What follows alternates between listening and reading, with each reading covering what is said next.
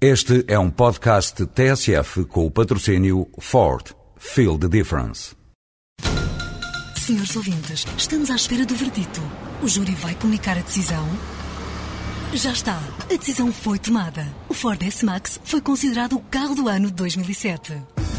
Ford S-Max. Sinta a diferença. O júri sentiu. Ford. Feel the difference.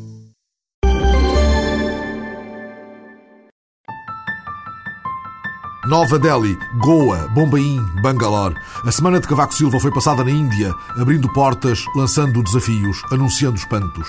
Convicto de que este é o tempo certo. No encontro com empresários de todo o mundo, o presidente falou de Portugal enquanto plataforma para o investimento na África, no Brasil e na Europa, não esquecendo que a próxima Cimeira União Europeia-Índia decorre justamente durante a presidência portuguesa da União. O presidente aproveitou cada oportunidade para desafiar os empresários portugueses a mostrarem ousadia, porque não podemos perder a Índia, não podemos perder-nos da Índia. Em Bangalore, no Silicon Valley da Índia, Cavaco não escondeu o espanto face à gigantesca aposta ganha no conhecimento e na inovação e valorizou o programa assinado por Manuel Pinho, que garante 50 estágios anuais nas tecnologias de ponta em Bangalore a jovens licenciados portugueses. Pelo menos 50 estão neste momento garantidos. Ficarão aqui um, um ano. Em Panjim, onde recebeu o primeiro doutoramento honoris causa pela Universidade de Goa, Cavaco Silva deu vento à palavra que a Europa vai soltar nos próximos meses. Flexigurança. Ser flexível e ao mesmo tempo assegurar a segurança, criando redes de proteção social àqueles que são afetados pela globalização. A própria União Europeia, a própria União Europeia criou um fundo para proteger eh, as empresas que são afetadas pela globalização. A cerimónia na Universidade de Goa não chegou a ser toldada por uma pequena manifestação hostil da extrema-direita local. Cavaco desvalorizou o incidente do ex. Quer eh, as autoridades de Nova Delhi, quer as autoridades daqui, eh, disseram que rejeitavam totalmente estas atitudes muito minoritárias contra Portugal de umas quantas, quantas pessoas. A mim não incomoda nada, podia eventualmente incomodar as autoridades daqui. Cavaco regressou da Índia enquanto Sócrates preparava a próxima escala chinesa depois de difíceis acertos da agenda diplomática. A semana passada, em Estrasburgo, Sócrates fez com Angela Merkel e o primeiro-ministro esloveno a apresentação de um programa conjunto das três presidências. A nova fórmula tenta passar a ideia de uma aposta na continuidade do trabalho à frente da União quando se tenta encontrar uma saída para o impasse da Constituição Europeia. Não é um programa para gerir a Europa. Este é um programa que pretende dirigir a Europa. Programa ambicioso, mas realista, diz Sócrates, que abriu o livro do CREN, o quadro de referência estratégico nacional, garantindo que serão outros e mais rigorosos os critérios de aplicação dos últimos fundos comunitários de que Portugal vai dispor até 2013. O essencial das energias vai ser centrado, prometeu Sócrates, na modernização do ensino, evitando os erros do passado. Perante os 45 mil milhões do CREN, Sócrates repete as palavras-chave das prioridades do governo: conhecimento, qualificação, competitividade, coesão social. São estas as palavras-chave as palavras-chave que vão marcar os programas, as iniciativas e os projetos que os 45 mil milhões de euros do CREN vão financiar. Mas logo o PSD apontou várias objeções de fundo à proposta do governo. Pela voz de Arlindo Cunha, vice-presidente para os assuntos europeus, o PSD acusou o executivo de uma aprovação tardia do CREN. Portugal sai assim prejudicado, não beneficiando dos fundos financeiros no ano de 2007. Isto significa que os apoios financeiros às empresas só vão chegar daqui a um ano. Isto significa também que temos um ano perdido. Um ano perdido por culpa exclusiva do Governo. E as principais críticas do PSD vão para a prioridade dada à OTA e ao TGV. Isto é o contrário do que deve ser. Qualquer euro do Fundo de Coesão destinado aos projetos da OTA e do TGV é um escândalo. O Fundo de Coesão não é para financiar obras desta natureza. Entretanto, em Estrasburgo, falando perante o plenário do Parlamento Europeu, Durão Barroso propôs cinco temas para o futuro da Europa, sustentando que eles devem constar da Declaração de Berlim, que vai marcar já em março os 50 anos do processo de integração. Os temas de Durão são a solidariedade, numa Europa alargada, a sustentabilidade, referência à luta contra as alterações climáticas, a responsabilidade, a segurança, com o respeito pelas liberdades fundamentais e a promoção dos valores europeus no exterior. Isto sucedeu ao mesmo tempo que Josep Borrell cedia o lugar ao conservador alemão Pottering, tido como um homem de consensos, e quando a ala socialista do Parlamento lançava o alerta contra a possibilidade de o novo grupo de extrema-direita, designado Identidade, Tradição e Soberania, obter lugares de relevo nas comissões que vão ser redistribuídas. O eurodeputado Capolas Santos foi um dos que deu voz à inquietação. É um facto sui generis, ao fim de tantos anos de democracia e, e depois do fascismo e nazismo estar enterrado há tanto tempo, ressurgir aqui no Parlamento Europeu um grupo conotado com essas ideologias, não deixa de ser uh, preocupante e de causar apreensão. No Parlamento Português, escutou-se a voz do Procurador-Geral da República lamentando não ter uma receita milagrosa para o segredo de justiça. Seja qual for a lei, disse Pinto Monteiro, o segredo de justiça será sempre violado. Eu não tenho nenhuma receita milagrosa para o segredo de justiça. Só que, só que o segredo de justiça aqui é, mantém-se na mesma, quer dizer, não sei, eu também não tenho solução. Se me perguntar sobre qual é a solução que eu tenho, digo já que não tenho nenhuma. Ora, tendo Alberto Costa mostrado abertura para a reavaliação da lei, saltou a terreiro o social-democrata Montalvão Machado com um alto lá. Não tenta o ministro rodar a chave do segredo, que essa é matéria do Pacto de Justiça. O senhor ministro da Justiça o que deve estar é distraído, no mínimo. Eh, como sabe, há um acordo político-parlamentar sobre a área da justiça Acordo esse que tem que ser respeitado escrupulosamente. A matéria do segredo de justiça é uma matéria que foi nuclear, essencial para que esse acordo fosse concretizado e hum, para nós não está em aberto. Na bancada do PS, a semana foi passada em busca do consenso impossível entre as medidas de Cravinho para o pacote de anticorrupção e as restantes propostas de um grupo que, como foi lembrado, tem muitos deputados com muitas opiniões. Na reunião de quinta-feira, Cravinho saiu mais cedo, não disfarçando a desolação.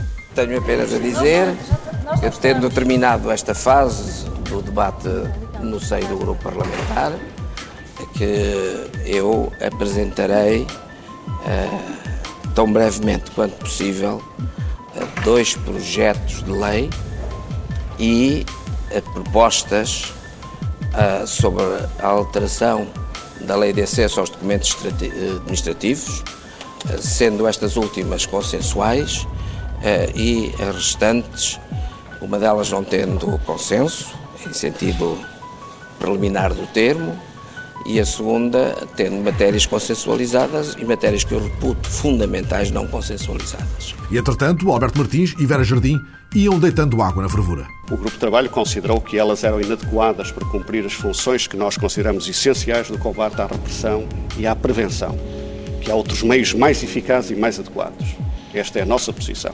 Agora o debate continua. Naturalmente que, por razões constitucionais, não conseguimos ultrapassar aquilo que pensamos que são sérias razões de constitucionalidade a um, um, novo crime que consta da proposta do engenheiro João Cravinho, que é o chamado enriquecimento ilícito. De corrupção. Falou a semana passada na Assembleia da República, numa sessão organizada pelo grupo parlamentar do PS, a Procuradora-Geral Adjunta para Maria José Morgado a corrupção é potenciada por fenómenos como o do aborto ilegal, um negócio que mexe com muito dinheiro sujo. Dinheiro que não é tributado, dinheiro que circula uh, em canais clandestinos que são virais.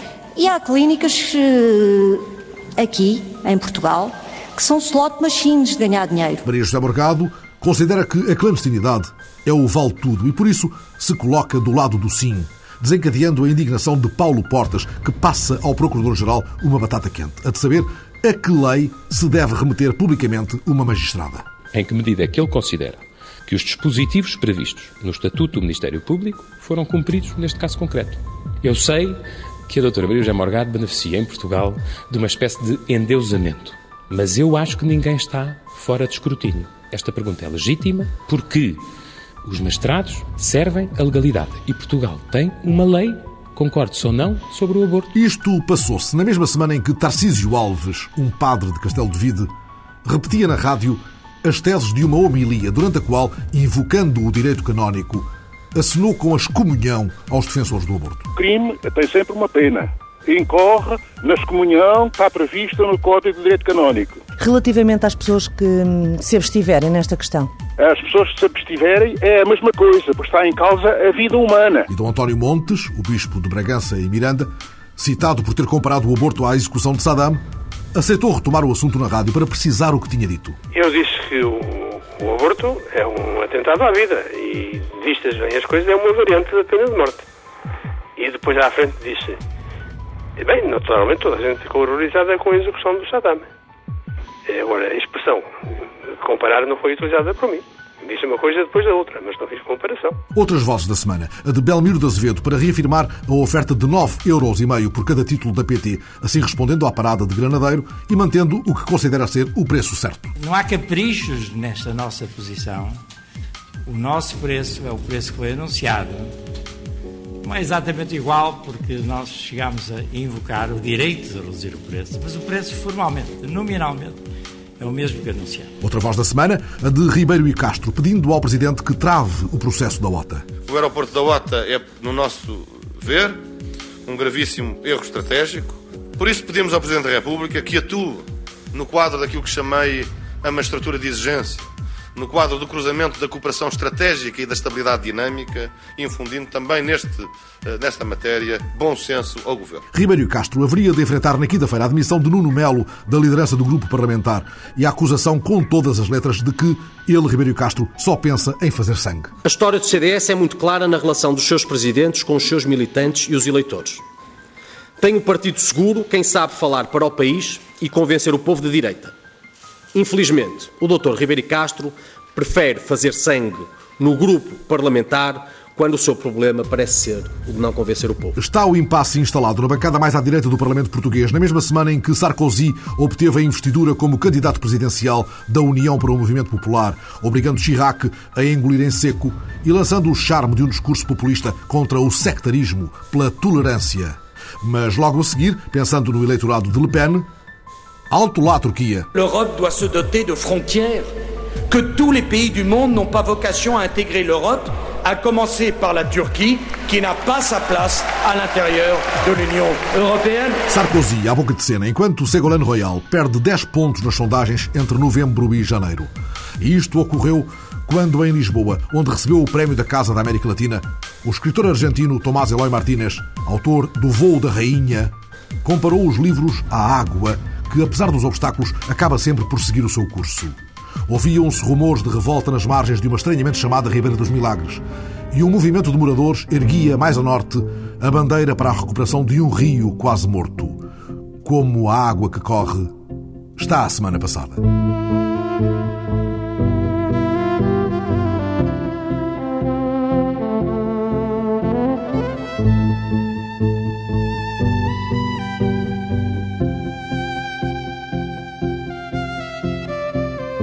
Não esconde o gosto pela aventura, ele que soube submeter-se desde os 13 anos à dureza e ao rigor do combate clandestino contra a ditadura. E por isso conheceu desde tão novo a prisão, todas as prisões, Aljube, Governo Civil, Caxias, Peniche, o Tarrafal que estreou ao lado de Gabriel Pedro, seu pai, e sua grande referência. Estas 500 e tal páginas do primeiro volume das Memórias de Edmundo Pedro, um combatente pela liberdade, são mais um esforço para que a memória não sucumba nem vacile e, nesse sentido, ganha especial significado que elas tenham sido apresentadas na Torre do Tombo. Magoado pelas feridas da luta, mas mais magoado por certos silêncios inesperados, eis o homem que tem tanto para contar e se põe a contar o tanto de que se lembra, o tanto que viveu desde que, aos seis anos, o pai saiu de casa para a longa ausência das prisões e do exílio e da clandestinidade, que não permitia senão fugazes encontros e depois a ligação ao Partido Comunista desde os 13 anos, a primeira prisão aos 15, nas vésperas da revolta do 18 de janeiro de 34, em que tinha tarefas de ligação dos militares de Caçadores 7 com a direção do PCP. E há três meses que eu fazia aquele trabalho de levar lá a literatura, porque o, Pavel tinha sido meu colega no Sinal de Maria, isso é uma longa história, não é? Eu e o meu pai tínhamos libertado do sanatório da ajuda, por onde ele tinha sido levado por estado tuberculoso, e ele foi para a casa clandestina de que os meus pais eram responsáveis, era a sede do PCP. Uma das tantas casas onde viveu, uma das tantas casas clandestinas por onde passam estes vultos inconfundíveis, Bento Gonçalves, dirigente histórico do partido e seu mestre no Arsenal da Marinha, que o marca tão profundamente, e com quem se aventura na matemática e na física, como gosta de recordar, até ao cálculo infinitesimal. Eu tenho de resto em minha casa um, um livro de cálculo infinitesimal que me ofereceu o Bento. O Bento Gonçalves, que foi com, talvez a figura com... que mais o marcou para lá do Sim, seu pai. Longe, longe, longe, longe. E continua a ser hoje uh, apesar de me ter demarcado completamente do projeto comunista, uma grande referência moral da minha vida. Por isso, Edmundo Pedro denuncia o pouco destaque dado, no seu entender, ao centenário de Bento Gonçalves, em relação a quem diz ter havido sempre no PCP o receio de que pudesse ofuscar o brilho de Cunhal. Neste livro, desfilam os heróis de Edmundo Pedro, Bento Gonçalves, Pavel, José de Souza e os mais esquecidos, Alfredo Caldeira, Adolfo Paes e, claro, seu pai, Gabriel Pedro, que no Tarrafal se afastou dolorosamente do partido, mas haveria de reconsiderar e regressar, ao contrário do filho que rompeu definitivamente, desgostado com os rumos do chamado socialismo real. E lá estão as páginas de uma dor tamanha, quer a respeito do descaminho das memórias de seu pai, quer a respeito do fim precoce e trágico de seus irmãos João e Gabriela. Eu acho que não há outra família, hein, no contexto do regime fascista, outra que tenha sido mais castigada que a minha. Não digo tanto. A família uh, do Dr. Lourenço e outras eh, foram e, muito, muito atingidas. Mas eu acho que nenhuma houve o exagero da minha, nenhuma. Mas a dor que Edmundo Pedro, aqui chegado depois de tantos combates, não pode calar. É das memórias de seu pai, falecido aos 40 anos de exílio em Paris, deixadas em Argel para que fossem publicadas apenas após a sua morte e inexplicavelmente guardadas a sete chaves por dirigentes do Partido Comunista sem que possam ser lidas, como era desejo de Gabriel Pedro? Trata-se, sobretudo, de eliminar uma parte da história do partido. Trata-se, sobretudo, como em todos os partidos comunistas, de alterar a história através da omissão de testemunhos. É? O meu pai é um ícone do partido. Até, até a Praça da Almada, o tribunal tem o nome dele, etc. É um dos, um dos heróis do partido. Mas o ícone incómodo. E o Partido Comunista tem necessidade de ícones, de heróis, de mártires, de santos. Não é? Tem, a Catarina Fêmea e outros funcionam com esse, exatamente. Mas o seu pai é um santo nesse sentido também, para o partido? É, é um mártir. Um mártir. Ele apresenta como, e foi, foi de facto um mártir no Tarrafal, sendo apresentado como um mártir e, e simultaneamente como um herói, não é? Mas as memórias oficialmente desaparecidas, onde estão? Um dia no Parlamento, Edmundo Pedro fez a pergunta a Domingos Abrantes, que, Edmundo Pedro não tem dúvidas, é o detentor, confesso, das memórias de Gabriel Pedro. Quando o Nicolau Breiner me fez uma grande entrevista, muito, muito interessante, aliás, não é? Eh, na RTP, o Manuel Alegre telefonou-me a dizer: pá, estás enganado, porque uh, não, a história não é como tu contas. Realmente é pior, pior do que aquilo que tu contas. O teu pai deixou ficar aquilo em meu poder porque não queria que o partido tomasse conta da. Estava alegre em Argel, na altura? Argel, uh, E o seu pai em Paris? Meu pai em Paris. Exílio? E a verdade é que uh, a explicação que o Banal dá para ter entregue à minha madrasta o original é que eu não tinha documento nenhum do teu pai autorizando-me ficar com aquilo. E ela tinha, e digamos, ela, legalmente e ela, direito. E ela tinha direitos. Aí Mas o senhor, o, senhor, o senhor acusa o partido de a ter instrumentalizado. Claro, completamente. Isso hoje é ela, inequívoco. Coitada, era velhota já, na verdade. Ela foi membro do Partido Comunista até morrer, morreu ano passado. Ora, Alegre leu, leu as, essas memórias do seu pai. E, Alegre, e ele diz Alegre, que não há lá nada de tão não, complicado assim. Não, pois não, não há. O que ele acha que é uma saga fabulosa para a vida do teu pai é uma coisa que ele, que ele dava um grande romance. Eu lembro de, de, de ele descrever os, por exemplo, quando foi a implantação da República, saiu para a rua, tinha 11 ou 12 ou 13 anos, é? uma bandeira da República andou dois dias fora de casa, é? sem aparecer em casa. É, são coisas fabulosas, não é? é? É uma vida de facto ímpar, não é? E é um crime aquilo não aparecer. A mágoa por esta insensibilidade em relação ao desejo de Gabriel Pedro, herói do partido. Edmundo Pedro escreve neste primeiro volume das Memórias: Penso que herdei dele o exagero das minhas convicções. É isso, porventura, que explica o silêncio magoado com que, durante anos, enfrentou o maior pesadelo da sua vida sem dizer um nome. O caso, o regresso a Caxias na ressaca do PREC, o célebre caso das armas que constituiu para Edmundo Pedro uma cilada sem perdão, não é tratado neste primeiro volume, que termina, aliás, com a libertação do Terrafal. Mas Edmundo Pedro há de contá-lo no segundo volume das Memórias, que já começou a escrever. Por agora deixa uma frase que deve tirar o sono a muita gente. Assumi perante o silêncio de todos, as minhas e as alheias responsabilidades. Sofri mais do que na dezena de anos do Tarrafal. É pura verdade. É, o Tarrafal é uma coisa que passou, tenho uma recordação, não nos aspectos até positiva, do, da vida que ali levei, é? da camaradagem, da profunda ligação entre os presos, do que lá aprendi, de, de muitos momentos bons, não houve só momentos maus, houve momentos de grande fraternidade, Uh, portanto, não é só negativa. A imagem que eu tenho de Tarrafal, em muitos aspectos, é, marcou-me também positivamente. Ao passo aquele caso, não, aquele caso é um caso que destrói, que me destrói a minha personalidade. Momentaneamente eu fiquei destruído fiquei completamente destruído. E isso realmente marcou-me, ainda hoje me marca. Qual é a pedra que ainda há aí para tirar do sapato? Não, não, não consigo, não consigo tirar. Quando me lembro o que disseram de mim, eu que estive disposto novamente a morrer pela liberdade do povo português, a maneira como a sociedade portuguesa me tratou é qualquer coisa de inconcebível, é como se fosse um, um qualquer, um, um desprezível uh, malandro, não é? Tocado também por um silêncio que foi demasiado pesado. Foi. E que veio de todo lado, ou quase. É verdade. Custa-me falar disso, sabe? Eu custa-me. Não quero armar-me em acusador, nunca fui. Eu não quero acusar ninguém, não é? É uma postura que resolvi ter desde, desde então. Não é? Mas há um silêncio continuado do Partido Socialista que Edmundo Pedro não aceita nem compreende. O partido não se portou bem, realmente, mas na realidade encontro alguma desculpa no contexto que se criou, naquela enorme confusão eh, das primeiras horas, eles estiveram obrigados a tomar uma atitude logo a seguir e não tinham toda a informação. Quem tinha toda a informação eram os militares, eles não tinham toda. Nomeadamente, Mário Soares não tinha toda a informação. Não sabia, por exemplo, daquela operação de recolha das árvores, ele não sabia, não é? É apanhado de surpresa. Portanto, é um bocado explicável, só o que eu não aceitei, conforme eu disse, foi a ideia de me condenarem no plano político por uma ação que não tinha conhecimento. Isso é que me revoltou. De resto, uh, aceitei a posição. Agora, há uma coisa que sempre me magoou. Assim que saí da prisão, fui logo reintegrado na direção máxima do partido, no, no Secretariado Nacional. Mas eu pus uma condição que era fazer um inquérito, nomearem três ou quatro pessoas, um inquérito e divulgarem no seio do partido e na sociedade portuguesa o que tinha passado. E nunca o fizeram. Isso é que magoou profundamente sempre. Edmundo Pedro, 88 anos, a memória que guardou tudo quanto intensamente viveu. Uma vez tinha cinco ou seis anos. Levaram-no ao Samoco, onde seu pai estava escondido. Levaram-me lá para o ver, com a recomendação expressa de não falar naquela visita. Encontrei-o a acabar um enorme papagaio de papel. Quando concluiu, atou-lhe um longo cordel e ofereceu-mo.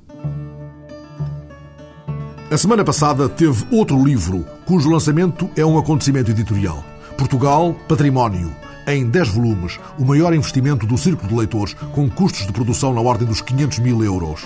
Aí está, colhendo o primeiro olhar do repórter Manuel Vilas Boas, o Portugal andado oito anos a fio pelo investigador Álvaro Duarte de Almeida e pelo fotógrafo de arte Duarte Belo. 60 mil referências, 8 mil fotografias, uma notável cumplicidade criadora. Há aqui uma história de fidelidade entre aluno e professor.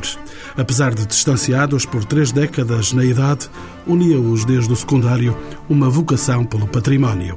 Álvaro Duarte de Almeida, de 68 anos, licenciado em pintura, tomou nesta obra, com 60 colaboradores, a tarefa de redação do texto. 60 mil referências, 9 mil entradas, um património investigado de modo mais abrangente. Património, para nós, é tudo o que constitua referência de identidade e isso não tem necessariamente que ser um edifício monumental ou especialmente antigo. Pode ser uma paisagem, pode ser um trecho de um rio, pode ser um geomonumento, pode ser uma árvore. Portanto, o nosso conceito de património é muito abrangente. Também Duarte Bell, de 38 anos, o arquiteto fotógrafo fala de um Portugal abrangente, olhado pela objetiva que domina desde os 14 anos, quando a mãe lhe cedeu uma velha máquina para tomar a beleza de uma cidade tão aristocrática como Vila do Conde. Para esta obra, percorreu 300 mil quilómetros. Vingado no suporte digital, bateu 600 mil fotos, de que editou 8 mil. Deixou-se perder de amores pelas paisagens de trás dos montes e Alentejo, apesar do esforço de distanciamento da obra recolhida. Uma situação é estar presente nos lugares e depois é o distanciamento do, da análise de todo o material produzido, não é, das fotografias, e isso permite já um distanciamento e ver Portugal de outra forma.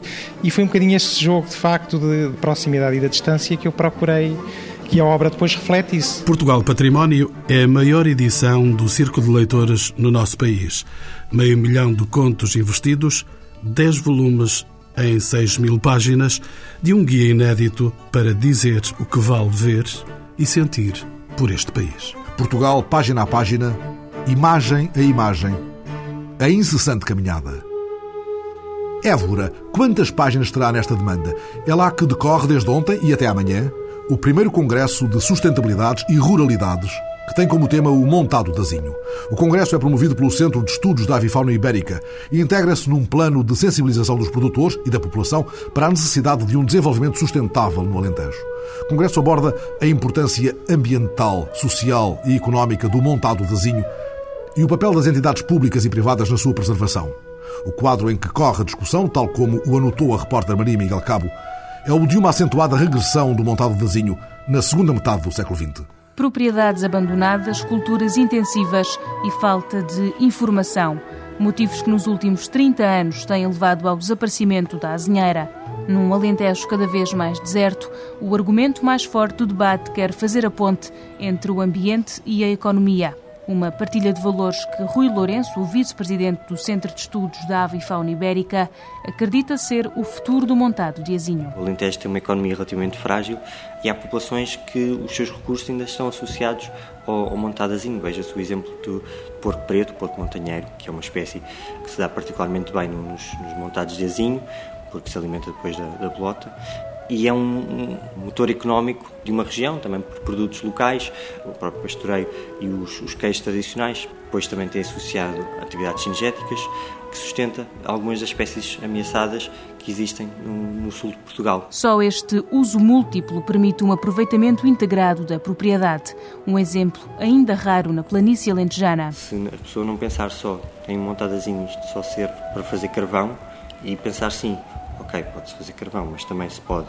ter o tal porco preto, também se pode fazer produção de ervas aromáticas, também se pode fazer apicultura e produzir mel. A falta de informação é geral, mas afeta principalmente os proprietários com menos recursos. Sobretudo serão os proprietários mais pequenos, que têm menos conhecimento de financiamentos, são estes que têm mais dificuldades. Só que ainda assim representa uma fatia importante. Se calhar temos investido pouco em mostrar que há muito mais que se pode fazer com uma propriedade. Rui Lourenço considera, por isso, que falta estratégia em termos de políticas ambientais. O exemplo crónico é o Instituto de Conservação da Natureza, que cria os documentos, mas depois eles próprios não têm estrutura derivado sobretudo de problemas de, de apoios financeiros para implementar as, as, políticas no terreno. Mais diálogo e orçamento são medidas urgentes que podem evitar a regressão do montado de azinho. Estreitar os laços, a relação entre o Estado e os, e os proprietários, não os manter tão distantes. Acessibilizar alguns, alguns financiamentos, que agora também estão em revisão com o novo quadro comunitário de apoio, fomentar o uso múltiplo. No fundo, trata-se um bocadinho por conseguir passar a informação às pessoas. Falta informação também ao nível da comunidade científica. O uso abusivo dos pesticidas trouxe problemas ainda sem solução. Nem mesmo os especialistas têm muita ideia da variedade de doenças que existem, são, são várias, pelo que me tenho comentado, não se sabe como travá-las. Portanto, a mim o que me inquieta, neste caso, é quer a falta de conhecimento da comunidade científica, quer depois a própria transmissão de informação às, às pessoas que têm que fazer gestão quando têm azinheiras mortas no, nas suas propriedades. Daí resulta um montado cada vez mais pobre e sem repovoamento. Rui Lourenço lembra ainda a Mancha Verde, agora submersa, em nome do interesse público. O abate de azinheiras no âmbito da construção da, da Albufeira de Alqueva. Portanto, aquela mancha está neste momento debaixo da Albufeira de Alqueva era uma mancha muito importante de azinho. Ainda que os 250 km quadrados da barragem não correspondam exclusivamente a montado, a verdade é que esta foi, nos últimos tempos, a maior destruição de azinheiras no Alentejo. Restam o montado de Moura Barrancos e do Parque Natural do Val do Guadiana, sítios declarados de interesse comunitário. E que são justamente as duas maiores manchas de azinho do Alentejo. Outra preocupação na paisagem, a norte. A luta contra a morte de um rio que os mapas não mostram. Um rio de percurso breve que corre como um esgoto a céu aberto pelos conselhos de Gondomar, Valongo e Porto. É o Rio Tinto, que recebe o nome de uma lenda do tempo em que a região era assolada pelas guerras entre cristãos e árabes. Diz-se que, numa forte investida do emir de Córdova para conquistar o Porto, houve uma violenta batalha junto a um ribeiro de águas límpidas que ficou tingido de sangue. A batalha que agora se trava, animada pelo movimento em defesa do Rio Tinto, é pela recuperação da qualidade ambiental, pela despoluição e requalificação do Rio Tinto, que juntou a semana passada na Assembleia de Freguesia de Rio Tinto as crescentes vontades de uma mobilização cívica. Foi decidido promover uma ação de limpeza das margens no próximo 10 de março e foi decidido ainda que 25 de março passa a ser o Dia do Rio Tinto, com a realização de uma caminhada de mobilização para a defesa do rio. O movimento em defesa do Rio Tinto tem desde o início o apoio científico e o entusiasmo de Pedro Teigas, um investigador do Centro de Hidráulica, Recursos Hídricos e Ambiente da Faculdade de Engenharia da Universidade do Porto, onde desenvolve trabalho científico sobre reabilitação de rios e ribeiras e uma tese de doutoramento que o tem levado a acompanhar de perto este rio doente muitas vezes escondido, outras irrompendo com as suas chagas até ao Douro onde desagua. Espécie de trancão do Porto, como o trancão à espera de uma intervenção de fundo. Pretende-se que o Rio Tinto também seja integrado num futuro parque da cidade, que está a ser um motivo do projeto da Câmara Municipal do Porto e que está em estudo esse seu desenvolvimento. E todos os conselhos têm que estar motivados neste processo para a reabilitação, porque os problemas vêm logo desde a sua nascente. Os problemas do Rio Tinto surgem 10 metros após a nascente e são tantos que fizeram irromper as tantas vontades de o salvar. Agora, os estudantes das escolas, ao longo do percurso, vão envolver-se num processo de adoção do rio, cada escola adotando 500 metros de margens. E Pedro Teiga não tem dúvidas de que o envolvimento da população estudantil será decisivo. Ele recorda uma ação nas margens do rio envolvendo crianças de uma escola e um grupo de idosos de Rio Tinto. Foi fabuloso ver quem é que aprendia mais com o rio se eram as crianças mais pequenas em que diziam: Oh, o que é isto? Porquê? Porquê? O que é que está ali? O que é? Que sujo? Porquê?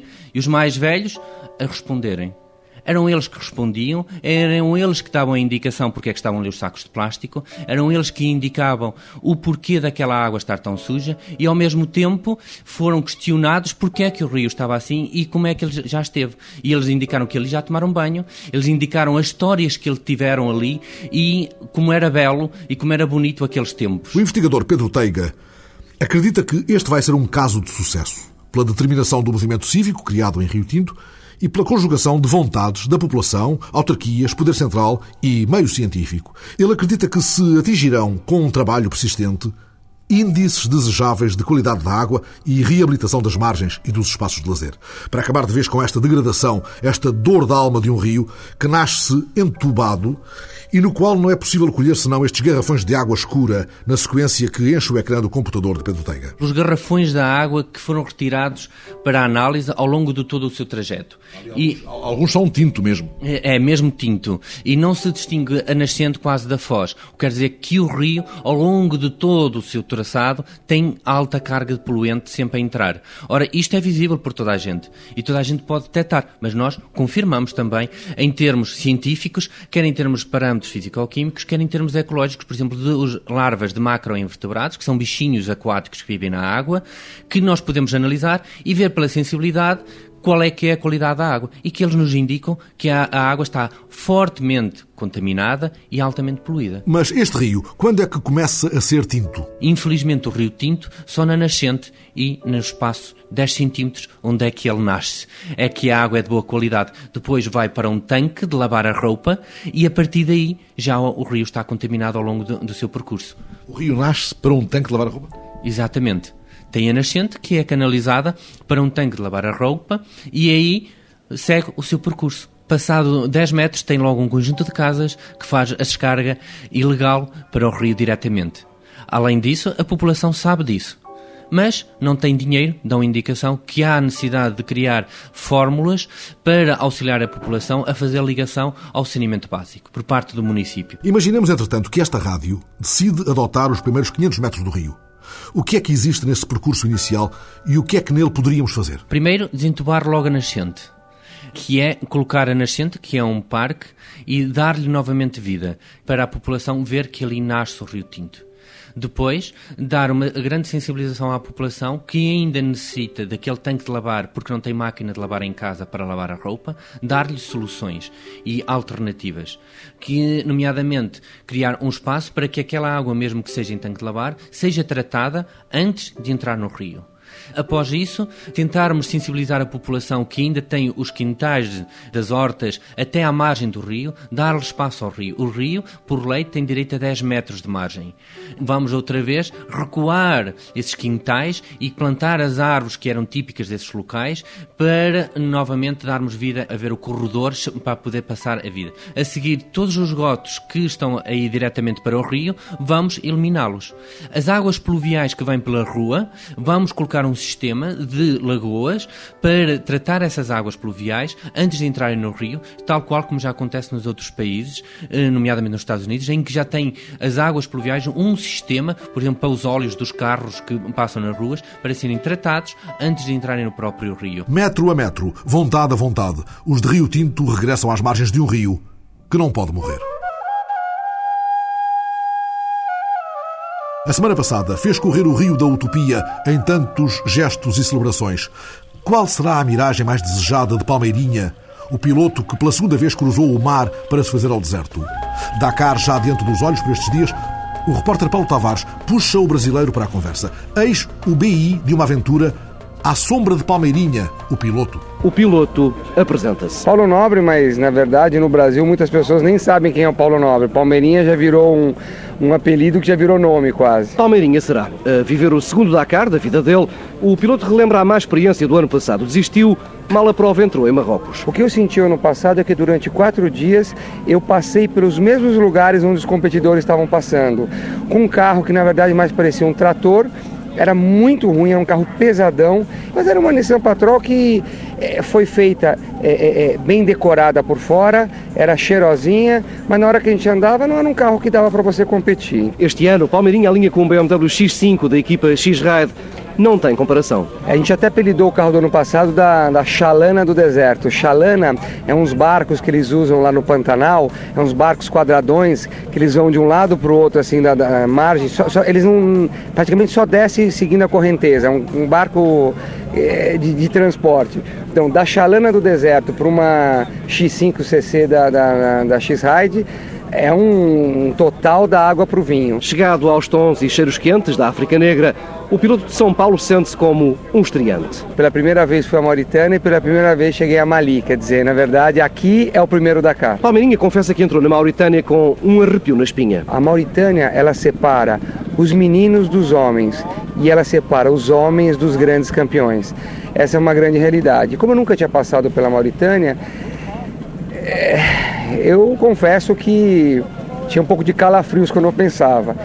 O primeiro, primeiro dia, quando a gente chegou na Mauritânia, foi bem tranquilo, naquelas ervas de camelo, eu pensei que fosse mais difícil, foi bem tranquilo.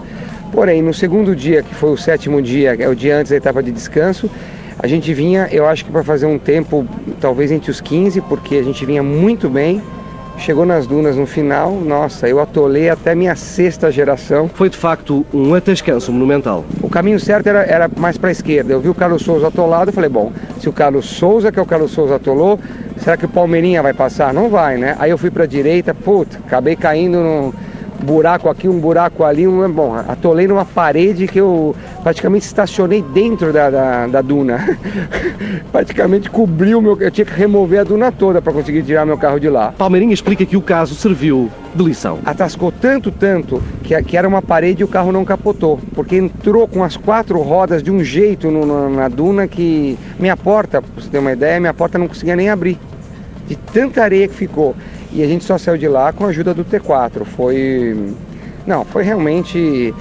Foi um pouco frustrante perceber que ainda falta eu correr, comer muito arroz e feijão para conseguir ser competitivo em etapas de duna. O paulista ficou cliente do deserto, agora só lhe falta aprender a ler as dunas, aprender a navegar a areia. Palmeirinha, no alto da última duna, olhando finalmente o Lago Rosa.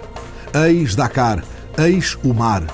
Palmeirinha sobrevivente no deserto, Está pronto para as dunas do mar? Estará pronto a enfrentar Moby Dick? A semana passada, a obra de Melville foi acompanhada no Teatro São Luís, em Lisboa, com uma sessão de língua gestual. Foi a primeira vez que tal aconteceu em Portugal, permitindo que um grupo de surdos pudesse seguir a encenação de António Pires, acompanhado por duas intérpretes de língua gestual. A experiência vivida pela repórter Maria Miguel Cabo vai repetir-se em outras duas sessões já em fevereiro, numa iniciativa que tem o apoio da Federação Portuguesa das Associações de Surdos. Lá estão eles na sala, seguindo a baleia branca nos dedos delas. Carlos tem 22 anos e faz parte do grupo de surdos que assistiu à sessão de Moby Dick em língua gestual portuguesa. Leu nas mãos da intérprete Ana Silva as falas e as emoções dos atores e relembrou os tempos em que também ele pisou o palco do São Luís. O teatro amador ficou-lhe na pele e é na tradução feita agora por Ana Silva que explica como é difícil alimentar a paixão num mundo cheio de barreiras. Eu gostava de continuar como ator, não tenho hipóteses. Também, por vezes, na televisão, eu gosto, só que não percebo o que eles dizem. Não há tradução, não há. E vou perdendo o interesse. Hoje em dia, aqui com a intérprete, claro, foi excelente, foi excepcional. Sentada no escuro, iluminada por um fio de luz, Ana Silva traduziu do início ao fim os atos de Moby Dick. Teve o guião com antecedência, assistiu aos ensaios e confessa que foi fácil representar em língua gestual. A intérprete tem de traduzir tudo. Emoções, uh, tudo. E, portanto, como teatro foi a primeira vez, não é? Mas uh, foi, foi bom, correu bem e não é difícil. Habituado a adaptar clássicos, o senador António Pires acredita que o texto de Herman Melville sobre Moby Dick ganha mais força com a ajuda da língua gestual. Sinto muito, muito, muito, muito, muito orgulhoso e acho que é uma ideia fantástica ter, ter pessoas a fazer, a traduzir gestualmente a peça. Pois, existe uma, uma faixa, existem muitas pessoas que são surdas mudas e que às tantas vão ao teatro às escondidas, ou que não dizem, ou que não confessam, vão ver imagens e agora podem usufruir da palavra. Vão embarcar e ainda não viram o capitão. Ignoram como ele perdeu uma perna na última viagem para que se cumprisse a profecia. Uma história de vingança contra o poder da natureza, um capitão que se arrasta pelo desejo de resgatar a vida da baleia branca que um dia lhe roubou a perna e a alma. Hei de caçá-la em torno do Cabo da Boa Esperança, em torno do Cabo Horn, em redor das chamas infernais. Foi só para isso que vocês embarcaram, rapazes para caçar Moby Dick. Eu acho que é muito perigoso quando as pessoas se arrastam uma vida toda em terra, ouvirem discursos como o Capitão Ahab tem aqui, podem ir atrás do ódio e da vingança. Nós estamos em guerra e eu achei importante fazer este espetáculo. Em cena, no São Luís, até ao início de março, a história de Moby Dick conta com novas sessões de língua gestual a 7 e a 10 de fevereiro. Nesta caçada é ou ela ou nós. E o capitão que segue Moby Dick até ao Cabo Horn Podia ser ele, o homem da estranha dicção, tantas vezes vilão, tantas vezes nosso herói no escuro ou assobiando dentro da nossa cabeça, sem deixar cair o cigarro dos lábios. Nos 50 anos da sua morte, a semana passada, rebobinadas pela jornalista Cláudia Arsénio para esta emissão, as imagens inesquecíveis que sempre nos levam a um certo bar que nunca existiu em Casa Blanca. Play it again. That plane leaves the ground and you're not with him, you'll regret it. Maybe not today, maybe not tomorrow, but soon and for the rest of your life. What about us? Teremos sempre Paris, dizia Bogart a Ingrid Bergman no final de Casablanca. O filme ficaria na história, repleto de diálogos memoráveis e de personagens inesquecíveis. Mas seria também um marco na carreira de Humphrey Bogart. Para trás ficavam os tempos de vilão. Falava num tom baixo e grave. A cicatriz no lábio tornou-se imagem de marca, tal como o cigarro e o ar duro. Bogart, ou Bogey, como continua a ser carinhosamente chamado, tornou-se um dos mitos do cinema, um ícone e um modelo muitas vezes copiado, outras tantas homenageado. Nasceu em berço de ouro, filho de um cirurgião e de uma ilustradora de revistas. Educada em Nova York, cedo lhe foi traçado o mesmo destino do pai, médico. Mas Bogart não era um aluno exemplar e cedo se iniciou nas artes do palco. Nos anos 20 começa a ser presença frequente em peças da Broadway pequenos papéis sempre como galã de boas maneiras. A reviravolta chegaria com A Floresta Petrificada, peça de teatro onde contracenou com Leslie Howard. Ator conceituado, quando os estúdios Warner quiseram fazer a adaptação ao cinema, Leslie fez uma única exigência. Bogart teria de repetir o papel de vilão. Come here. Well, so we meet again. Sit down, pal. Yeah, I'd be delighted. Sit down, you. Ruby. Get down by the door and keep your eyes open. Hey, Squire, that's Duke Mantee. Remember? O impacto foi imediato, tal como o contrato assinado com o Warner, mas Bogart ficaria durante os anos 30 a repetir sempre o mesmo papel: o vilão, o bandido, o gangster. Listen to this. police are hot on his trail, and believe it or not, he's traveling with a woman who answers to the name of Marie and a little gray-white mongrel dog who answers to the name of Pard. Look at the tag they hung on me. Mad Dog. De 1936 a 1940, Bogart faria 29 filmes. Disse mais tarde que nunca um ator fez tantos maus filmes como ele, mas os anos 40 marcariam a reviravolta. Primeiro, A Relíquia Macabra, de John Huston, de quem se tornaria amigo e cúmplice em muitos outros filmes, e onde nascia a personagem do detetive, de gabardine de gola levantada e chapéu ligeiramente inclinado. Uma imagem de marca adotada por Jean-Paul Belmondo na Nouvelle Vague francesa. Depois veio Casablanca, mítico filme que o celebrizou, e também Ter ou Não Ter, onde conheceu um amor para toda a vida, Lauren Bacall. I could use a match. Oh, I need a cigarette. Want something to eat? All I want to do is get some sleep. It's a good idea. I can help you there. Look, Junior, I don't want you to take my shoes off. I don't want you to get me any breakfast. I don't want you to draw me a nice hot bath. I don't want you to. Isn't there anything I can do, Steve? Yes, get the. You know, Mr. Morgan, I don't think I'll ever be angry again at anything you say. Bacal seria a quarta esposa, a única que lhe deu filhos. Dois. Quatro seriam os filmes feitos em conjunto. A Ter ou Não Ter seguiram-se À Beira do Abismo, Prisioneiro do Passado e Paixões em Fúria.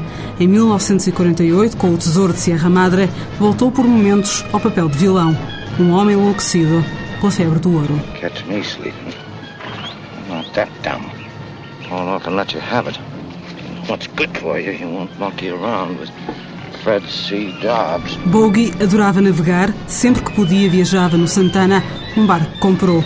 Curiosamente, foi uma odisseia de barco que lhe valeu o único Oscar da carreira, a Rainha Africana, onde fez um par improvável com Catherine Hepburn. What is it? All this foolish talk about the Louisa going down the river. What do you mean?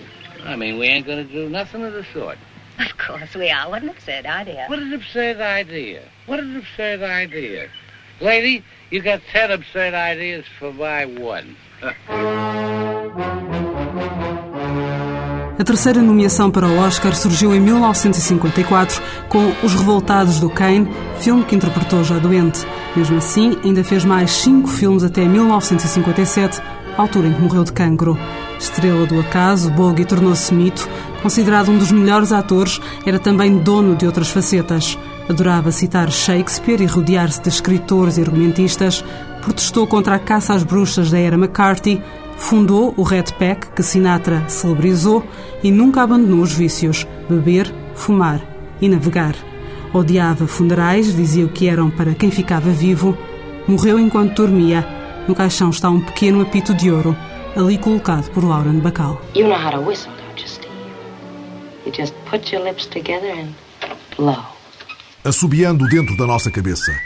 50 anos depois de ter transposto para sempre a porta de um certo bar que nunca existiu em Casablanca. Teremos sempre Paris, é certo. Um dia, a semana passada.